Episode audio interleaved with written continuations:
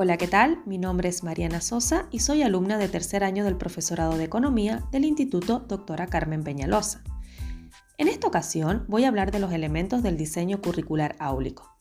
Para comenzar, la planificación, según Rodríguez, es un mini proyecto secuenciado, gradualizado y articulado que busca la coherencia de los componentes didácticos para responder a interrogantes para qué, qué y cómo enseñar y cómo, cuándo y a quién evaluar.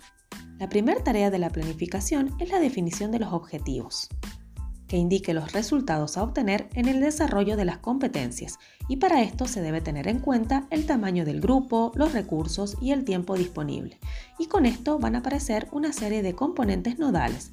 El primero es la fundamentación, que es básicamente donde los docentes exponen el marco teórico referencial y los propósitos que orientan a la propuesta formativa. Steinman lo denomina como marco referencial y propone cuatro submarcos, como una guía práctica que se presenta como un solo relato integrado. Estos son el marco curricular, donde se puede visualizar la forma en que se apoyan e integran los diferentes contenidos de las unidades curriculares.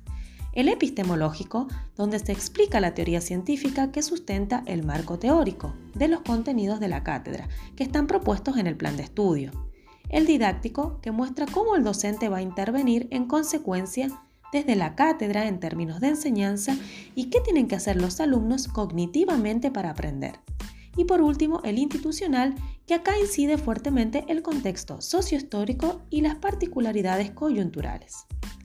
Luego tenemos como segundo y tercer componente los propósitos y los objetivos, donde Tenuto nos dice que son dos modos de definir intenciones.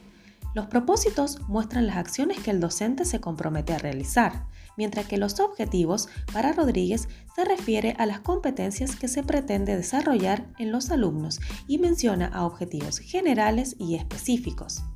Se debe tener en cuenta que la formación por competencia pretende la formación de sujetos reflexivos, responsables de sus actos y comprometidos socialmente, y como cuarto elemento nos vamos a encontrar con los aprendizajes y contenidos que Feldman define como todo lo que se programa para ser enseñado o que se tiene intención de enseñar. Este se puede encontrar en tres dimensiones, como contenido conceptual, es decir, saber qué enseñar, procedimental, que refiere a cómo enseñar, y actitudinal, que implica un saber ser y es el más relevante. Muchas gracias y hasta la próxima.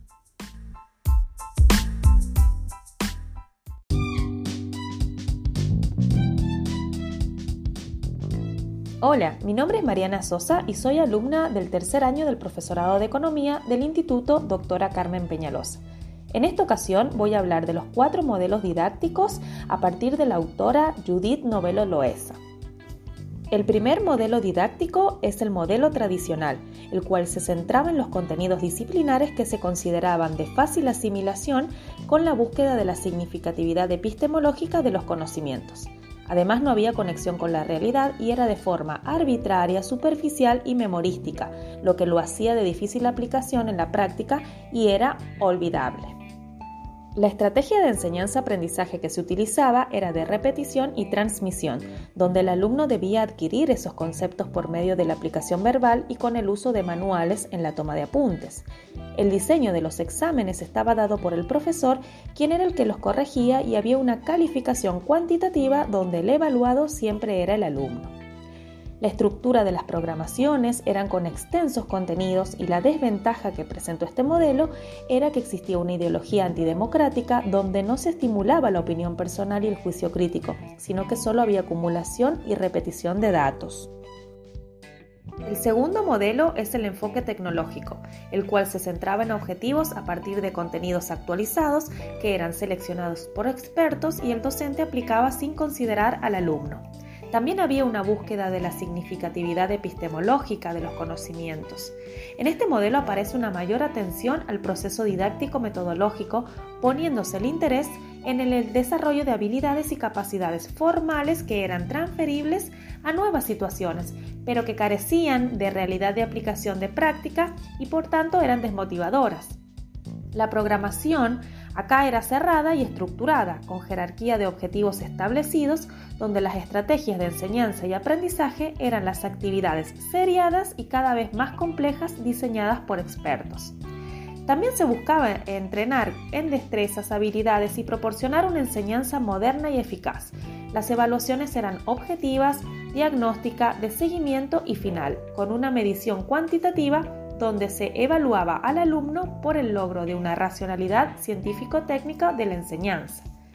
La desventaja que presentó este modelo es que promovía un alumno guiado y conducido y no se lograba el desarrollo de las capacidades. El tercer modelo es la tendencia espontaneísta. En este modelo ya se centraba en los alumnos y no en el docente. También desaparecen los contenidos extensos apuntando a la significatividad psicológica de los conocimientos en el campo del saber. Los contenidos se estructuraban sistemáticamente y era conveniente que los alumnos descubran por sí solos a través del contacto y la observación directa con la realidad, sin intervención. La programación pierde importancia enseñándose de modo flexible y negociado con los alumnos, respetando las disposiciones de cada uno. Las estrategias de enseñanza y aprendizaje también poseen flexibilidad y se fomenta el desarrollo natural que permitía que el crecimiento se dé por sus propias reglas. En cuanto a las evaluaciones, aparece un seguimiento del alumno y una ausencia de calificaciones y la sanción por parte de los docentes. La desventaja que presentó este modelo era la improvisación permanente y los cambios que no dan lugar para verdaderos aprendizajes, ya que se libra el desarrollo espontáneo favoreciendo la reproducción de desigualdades y diferencias de origen. Y el cuarto y último modelo es el alternativo, que aparece como síntesis integradora intentando superar a los modelos anteriores y apuntando al logro de un verdadero conocimiento significativo. Acá el docente aparece como un facilitador que ayuda y dirige las propuestas de los alumnos donde hay una búsqueda de la significatividad didáctica. El conocimiento es procesual y existe la interacción activa entre los que ya se poseen y los nuevos que se van a incorporar. Es decir, figura como una construcción social y es producto de un proceso dialéctico complejo. La programación es flexible y actúa como una guía que orienta la intervención del profesor en función de los intereses de los alumnos. Se enseña por medio de la investigación y el planteo de problemas y la estrategia de enseñanza-aprendizaje es la acción comunicativa con una reflexión crítica y un enriquecimiento progresivo. La evaluación es más integral, donde no solo abarca los conocimientos alcanzados por los alumnos, sino que también de la actuación de los profesores y del desarrollo del currículum. Acá se intenta un acercamiento con el mundo extraescolar. La desventaja es que es una teoría muy conveniente, pero que aún no se asienta en las prácticas de enseñanza y aprendizajes locales. Muchísimas gracias, nos vemos la próxima.